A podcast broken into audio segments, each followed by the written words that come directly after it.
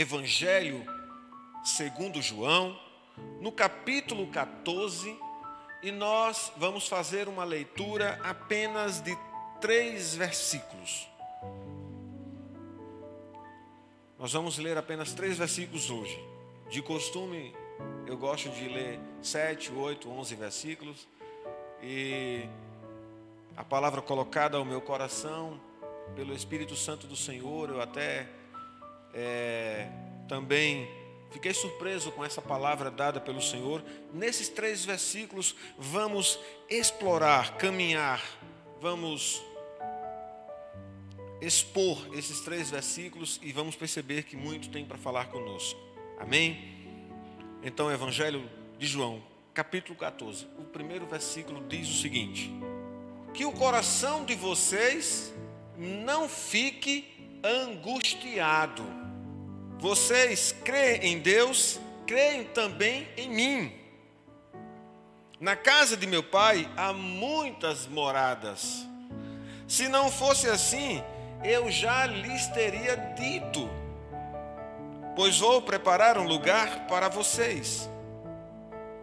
E quando eu for e preparar um lugar, voltarei e os receberei para mim mesmo, para que onde eu estou, vocês estejam também.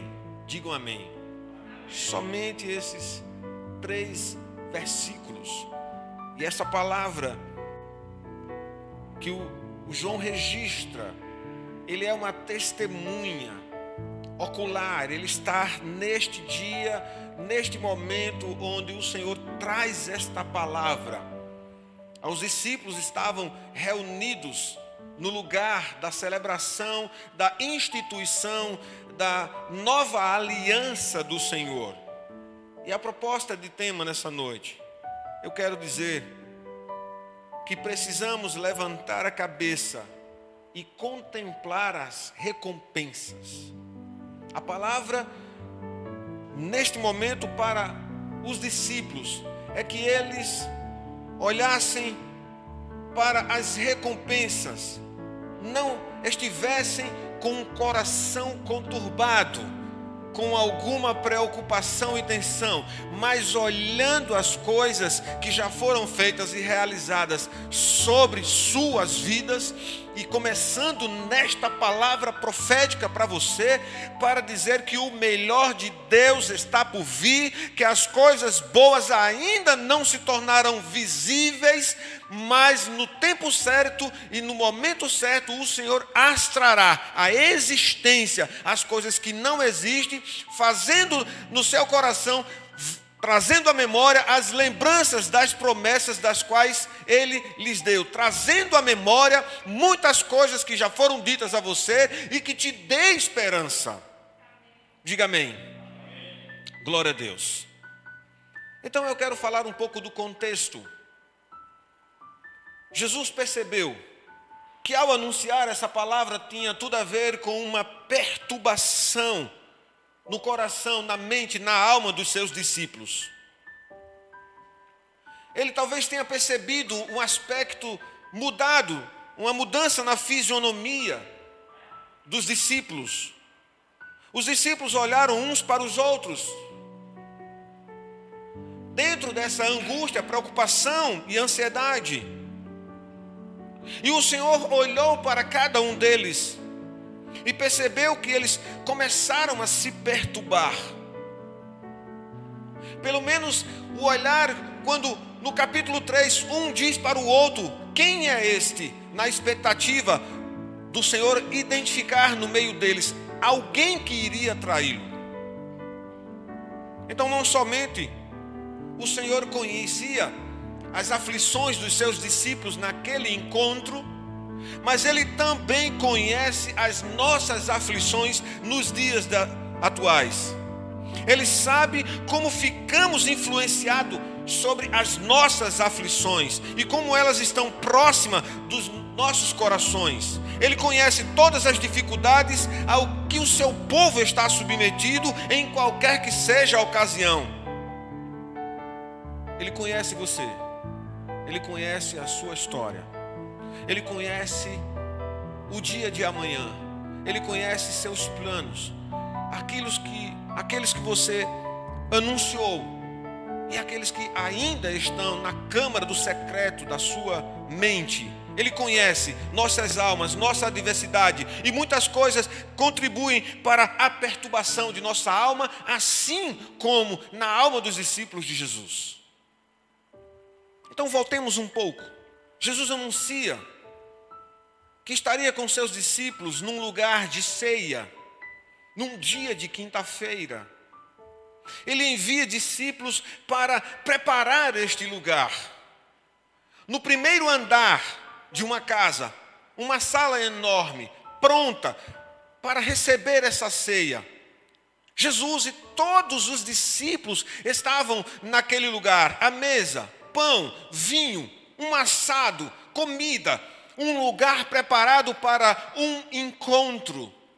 Um encontro tremendo de palavras proféticas, de palavras de cumprimento da vontade de Deus, de palavras extraordinárias que iria, na verdade, abalar as estruturas e trazer anúncios que perturbariam o coração dos seus discípulos. Ele está numa quinta-feira antecedendo todo um trabalho da sua morte, a morte vicária, eficaz, completa, para destruir todo o ranço de mal e pecado e artimanha e todas as astúcias de Satanás sobre a vida dos homens. Jesus reúne os seus discípulos naquele lugar para um encontro tremendo. Naquele mesmo lugar havia assentos, uma toalha, bacia com água. E os discípulos estavam naquele recinto, na expectativa de um extraordinário jantar, onde o Senhor iria anunciar todas as estratégias da conquista, da liberdade, do domínio, do realizar, da, da demonstração de poder que através dele daqueles discípulos ali, Israel todo seria liberto de toda a opressão e maldade e o domínio de todas as coisas e que eles estariam como atores principais diante de um acontecimento tão extraordinário. Então, uma ansiedade e uma expectativa estava no coração deles. Jesus conhece o que está na expectativa do seu coração. Jesus conhece o que está dentro do seu coração, remoendo de alegria, de ansiedade, de realizar coisas que ele aprovou e de outras coisas que ele não quer que você insista. Ele também conhece a ansiedade que está te castigando, o medo do amanhã, a incerteza dos acontecimentos. É você ir e não deixar um legado, é você ir e as coisas que você tem dos seus e das suas próprias coisas não estarem resolvidas. Ele conhece aflições que agem em nossa vida como uma corrente, uma liga que nos tensiona, nos pressiona, nos sufoca, até o ar do nosso peito está queimando. Então, naquela sala, Jesus vai anunciar uma outra história. Ele não vai anunciar uma glória de libertação e poder e conquista. Ele não vai naquele lugar anunciar. E neste momento ele percebe que o que está turbando o coração dos seus discípulos é que entre eles estaria havendo uma disputa daquele discípulo que era o mais proeminente, aquele que era o mais destacável, aquele que na hora dessa conquista seria levantado como o número dois, como aquele discípulo mais importante. Eles estavam entre eles disputando quem era o cara, quem era o discípulo mais relevante. Então, aquele lugar, amados irmãos, um lugar de perturbação, um lugar de agito, de sentimentos contrários. Então Jesus trata esse assunto da ansiedade de uma outra forma. Ele disse: Discípulos, amados irmãos e amigos, sentem e eu quero fazer uma coisa. Eu quero que vocês experimentem algo tremendo. Vocês estão limpos, exceto um de vocês estar. Esse que está entre vocês, que não está limpo, está até limpo por fora, mas ele não está limpo por dentro. Esse há de me trair. Há um segundo alvoroço dentro daquela sala. Um de vocês há de me trair, mas sobretudo eu não o rejeitei, eu o liberei para que aquilo que está no intento do seu coração se realize. Contudo, eu lavarei os vossos pés. Eu mostrarei que a grandeza entre vocês não está na substância da sua oração, na capacidade do seu intelecto, nos graus de faculdade que você tem, na retórica, na, na hermenêutica, na capacidade da fala, num coração extremamente compreensível, é em detrimento de suas qualidades, é exatamente o contrário. Eu olharei para aquele que tiver um coração quebrantado, humilde, dependente de mim.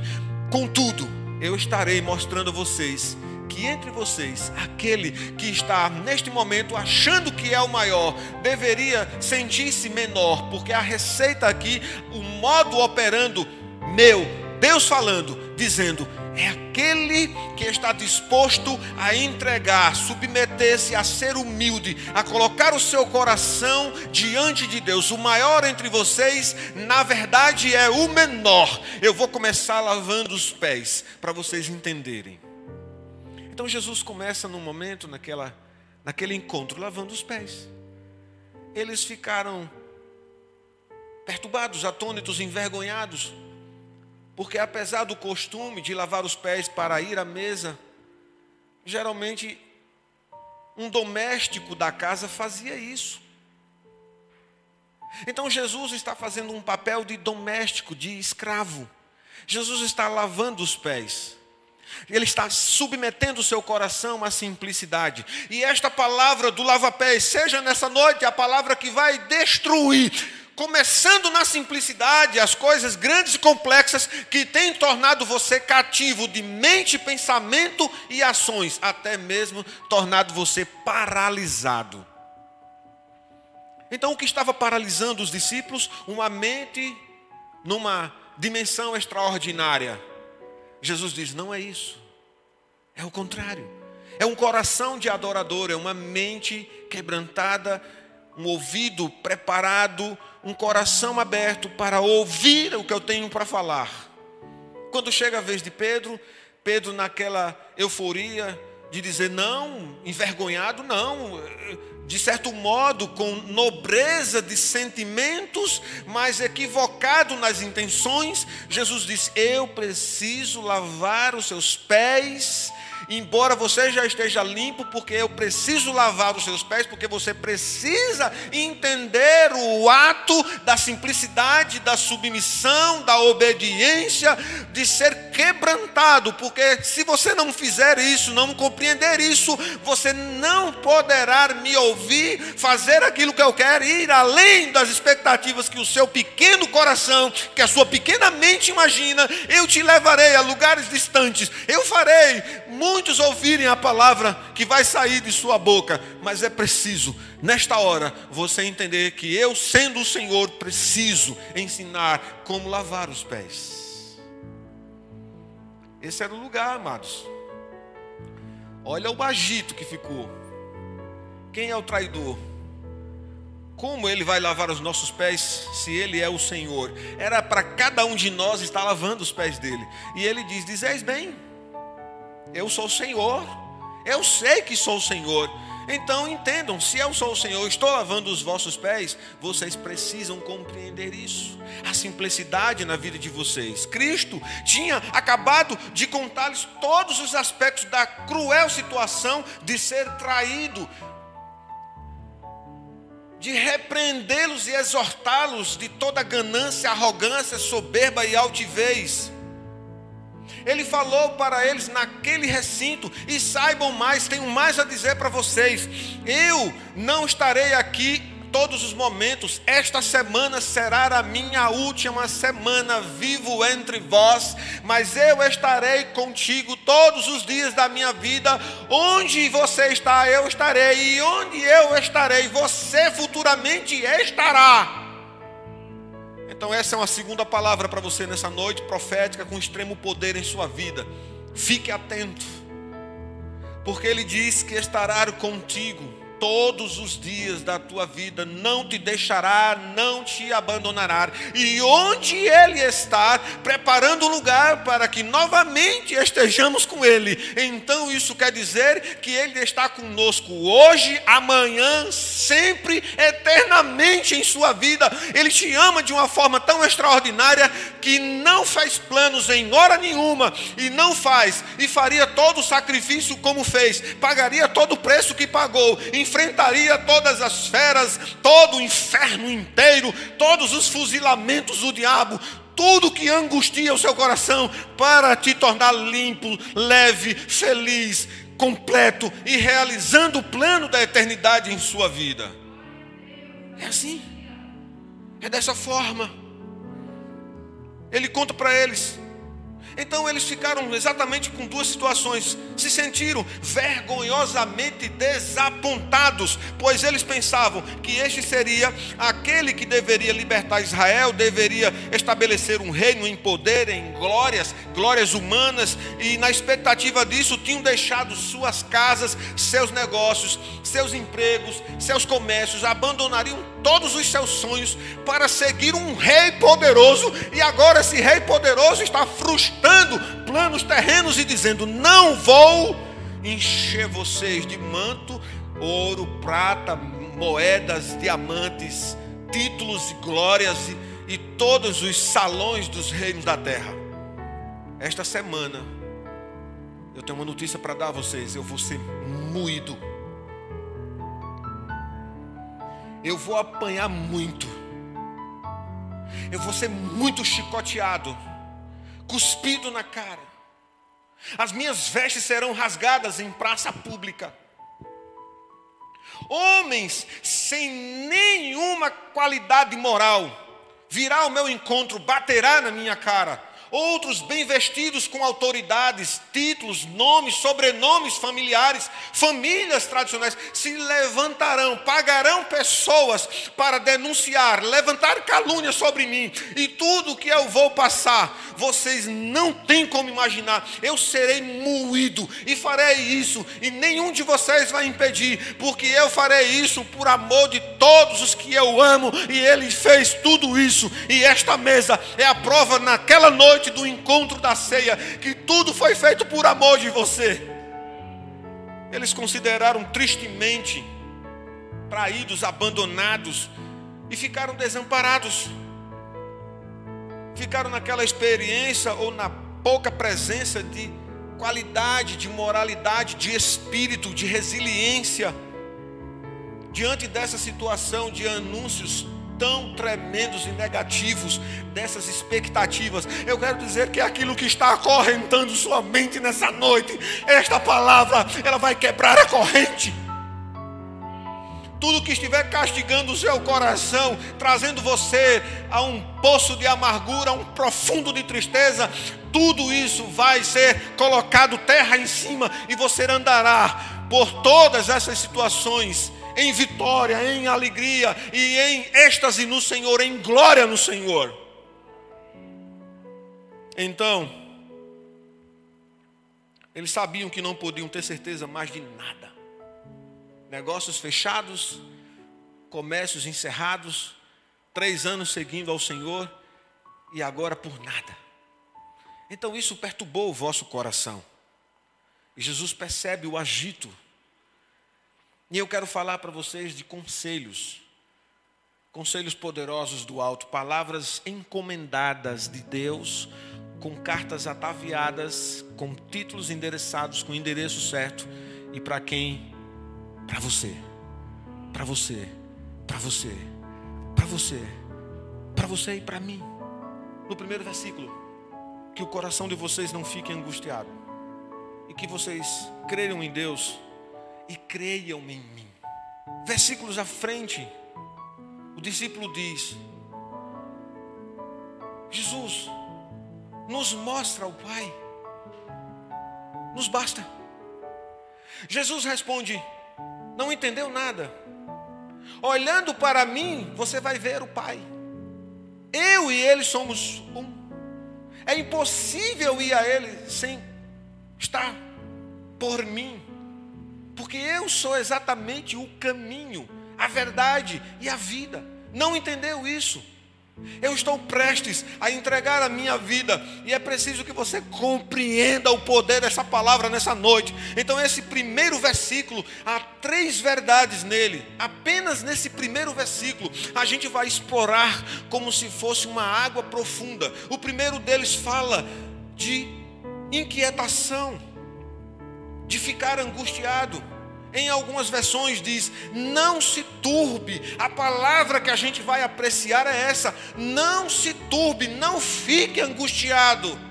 Então Jesus olha para eles, os vê em agito e diz para ele: não fiquem angustiados, não se turbem o coração a ponto de ficarem confusos, não fiquem agitados por nada que o seu coração esteja trazendo a lembrança, é fervilhando, está ali agitando em águas tremendas e fazendo você ficar pensando em coisas que está tirando o teu sono, como o mar.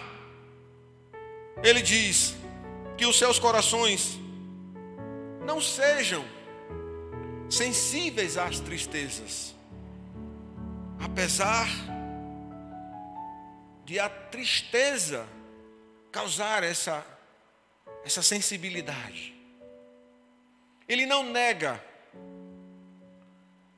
que a nossa sensibilidade, porque afirmamos ter uma fé frágil fraca, uma fé pequena. Amados, a fé ela não precisa ser maior do que um grão de mostarda um pequenino grão de uma tremenda árvore, enorme, frondosa. Você não precisa ter uma fé tamanho de uma rocha, basta que a sua fé ela seja verdadeira, funcional, completa, mas mesmo do tamanho de um grão de mostarda. Não tube o vosso coração, não faça o seu coração sensível à tristeza não entristeça-se por nada. Ele diz: não se turbem o vosso coração, não confundam e não desacompanham, não se abatam e não se perturbem. Essas palavras estão no Salmo 42, versículo 5. Não se confundam, não se abatam, não se perturbem. Acalme o seu coração nessa noite. Entre agora no modo graça. Aperte aí o botão do modo graça. Você vai perceber que o poder do Senhor está nesse momento chegando ao seu encontro. A graça consoladora chegando até você. Jesus conforta os seus discípulos, dizendo que, da mesma maneira que eles creram em Deus como refúgio no denso nevoeiro de incertezas da vida, deveriam também crer nele. Confiar em Deus e no seu Filho, amados, é exatamente crer, e nessa perspectiva o nosso coração vai diminuir os batimentos agitados e entrar no modo graça de batimentos de confiança na Sua providência, no seu cuidado, na sua sabedoria, no seu amor e na sua salvação. A fé pequenina que você diz ter do tamanho de um grão de mostarda em Cristo, é esta fé pequenina que você tem, ela é o remédio para a doença de todo o coração turbado. Então, não se turbe o coração. Uma pequenina fé de um grãozinho de mostarda é o remédio para destruir coração agitado. Simplesmente. Crises vêm, os problemas aparecem, as tempestades ameaçam, mas o seu coração não é tão sensível a esse ponto de você estar agora num abismo de sentimentos ao redor de uma escuridão sem a perspectiva da luz. O Senhor é a graça, a fé do remédio de todo sentimento confuso agitado. É a calma da tempestade. É a palavra que consola. É exatamente no momento de agito que você se lança a Ele e diz: Senhor, eu estou assim. Quando você estiver assim, não fique insistindo nessa sensibilidade. Fuja, vá ao encontro do Senhor e diga: Eu estou sentindo isso e eu preciso de Ti. E então somente nesse momento confie, creia e pare de pensar. Às vezes eu tenho agitos em minha alma mas a disciplina de estar com Deus no, no cotidiano me faz rapidamente balançar a cabeça, limpar a vista e olhar para os montes. É de lá que vai vir um socorro. É de lá que o Senhor vai operar. É o Senhor que é a justiça. É Ele que vai descendo e vindo ao seu encontro com a provisão, cuidado e a proteção devida. Quando a gente vai para, ainda nesse primeiro versículo, o segundo ponto, quando ele diz coração, porque ele está falando de um coração que está agitado? Exatamente porque o coração é o centro da nossa fortaleza. Quando os nossos sentimentos estão agitados, a nossa razão, ela fica confusa e às vezes tomamos decisões erradas. Ficamos com uma razão confusa diante das coisas, mas se o coração está tranquilo no Senhor, a razão ela é empregada de forma correta. Portanto, meus irmãos, façam o que vocês fizerem, mas protejam os problemas, seu coração de todos os problemas. Seus sentimentos devem ser protegidos diante de toda diligência, diante de toda tentação e diante de toda incerteza e de toda ameaça. Se assim confiarmos, creia tão somente que o Espírito Santo de Deus vai habilitar você a suportar toda debilidade. Cuidem, prestem atenção, não tome notícias contínuas que não vai fazer você melhorar, crescer, desenvolver. Não estamos falando de palavras positivas, mas estamos falando de palavras que são emanadas da boca de Deus e diante de um coração que está apto a guardá-las. Se o seu coração não está apto a guardar a palavra de Deus, vamos estar pregando em vão inúmeras vezes, mas ela não penetra, a porta fechada, um coração agitado em emoções, controlado por sentimentos pessoais. Mas se abres a porta, o coração será vivificado, limpado, restaurado, você terá uma nova forma de agir. A sua razão vai ser o reflexo de boas palavras.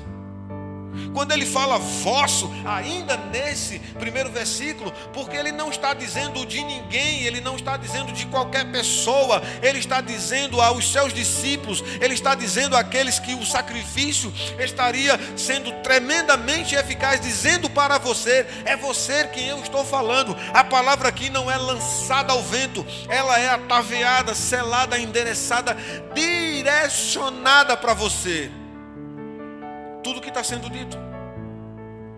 Não é em função do acaso, nem do a quem. As palavras estão sendo projetadas para o coração dos discípulos. Acalmem-se diante de vocês todo o sentimento de angústia. Vosso coração, eu estou no controle de tudo. Jesus está dizendo: vocês é que são meus. São meus não é o mundo, nem o diabo, nem a circunstância, nem a Covid e nenhuma outra situação. Vocês são meus, são meus redimidos, eleitos, santificados. Ainda que estejam angustiados com dificuldades nesta época ou, ou futura. Não fiquem assim, vocês, vocês não são tolos, vocês não são de qualquer pessoa, vocês são meus. O vosso coração é lugar do meu conhecimento. Eles dizem que aqueles que se batem em pecado, em angústia, em injustiça, eles tremam. Mas vocês, meus filhos, regozijem-se em Sião, no seu rei.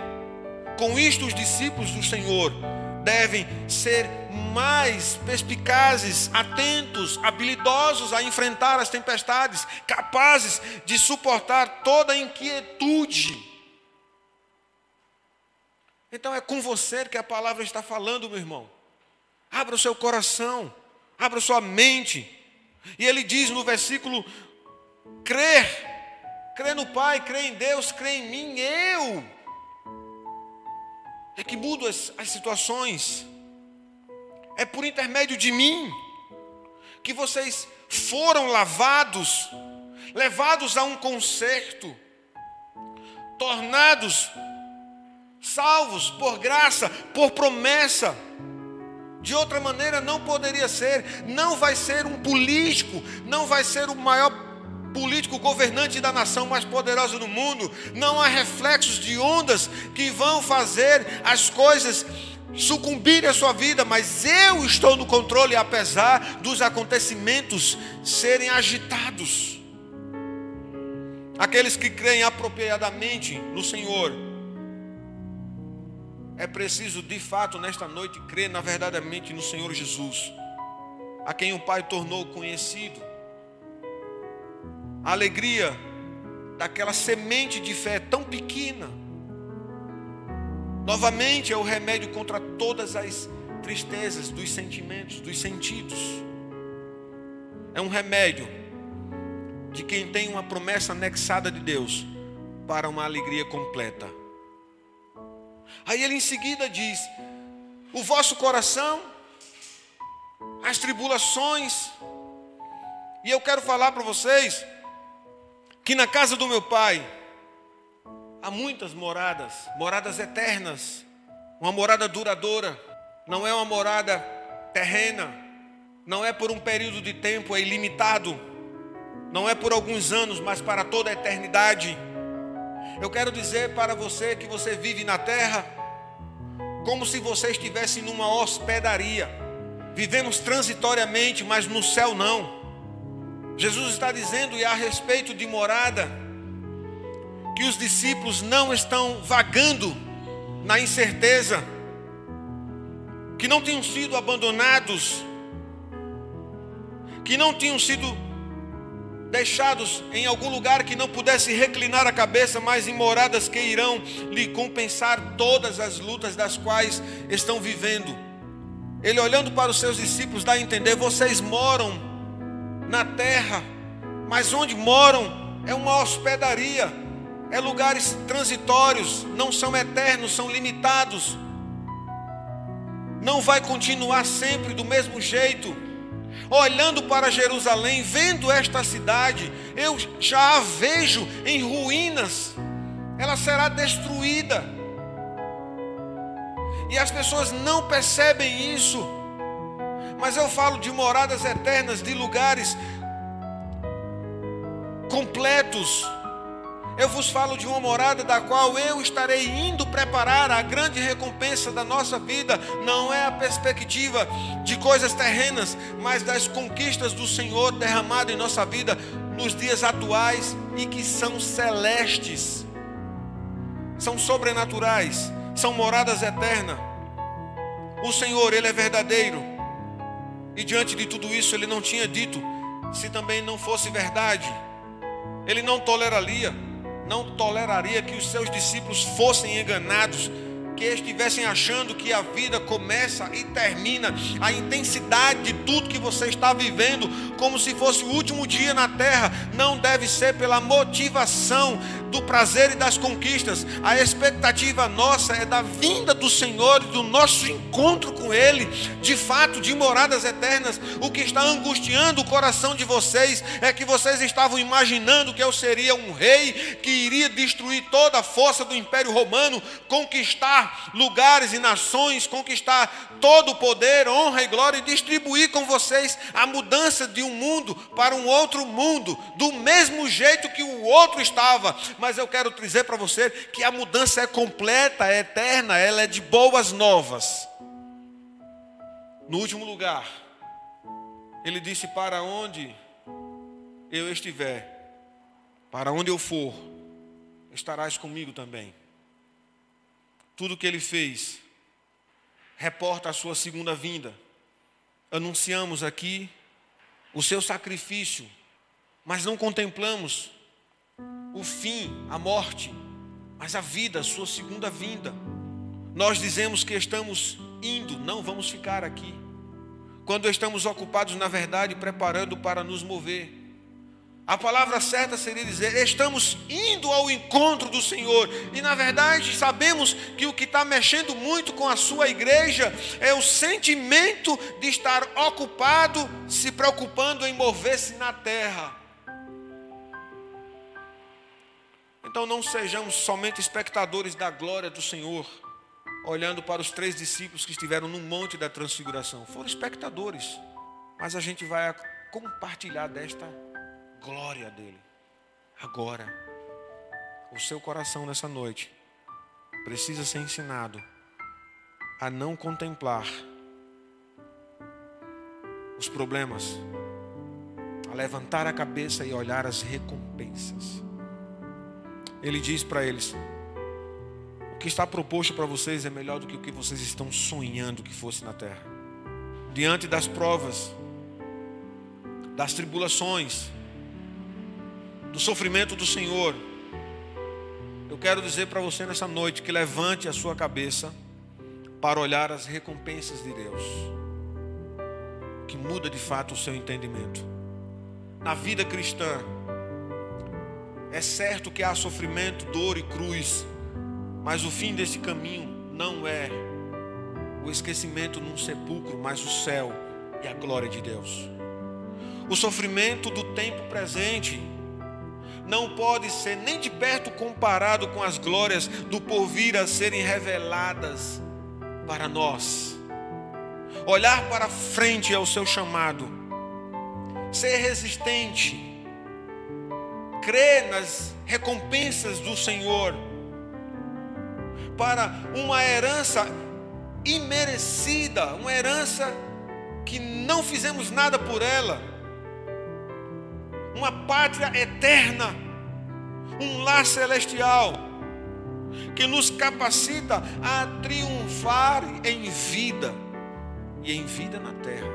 A projeção dessa palavra nessa noite, nesta conclusão, é para que você fique resistente, forte, para compreender o ir do Senhor, a fortaleza, a promessa e a confiança. Jesus disse: Se não fosse desse jeito, eu não vos teria dito, não estaria enganando vocês, eu não suportaria qualquer palavra que vos enganasse. Eu mesmo teria dito que as expectativas de vocês e todas as promessas não seria verdade, mas ele exatamente diz o contrário. Tudo que eu prometi, e esta glória, e toda a paz, e toda a alegria, e toda promessa e todo cuidado em você será uma realidade em sua vida. Onde você estiver, eu estarei. E onde eu estou, levarei vocês comigo. Diga amém. Glória a Deus. Amém.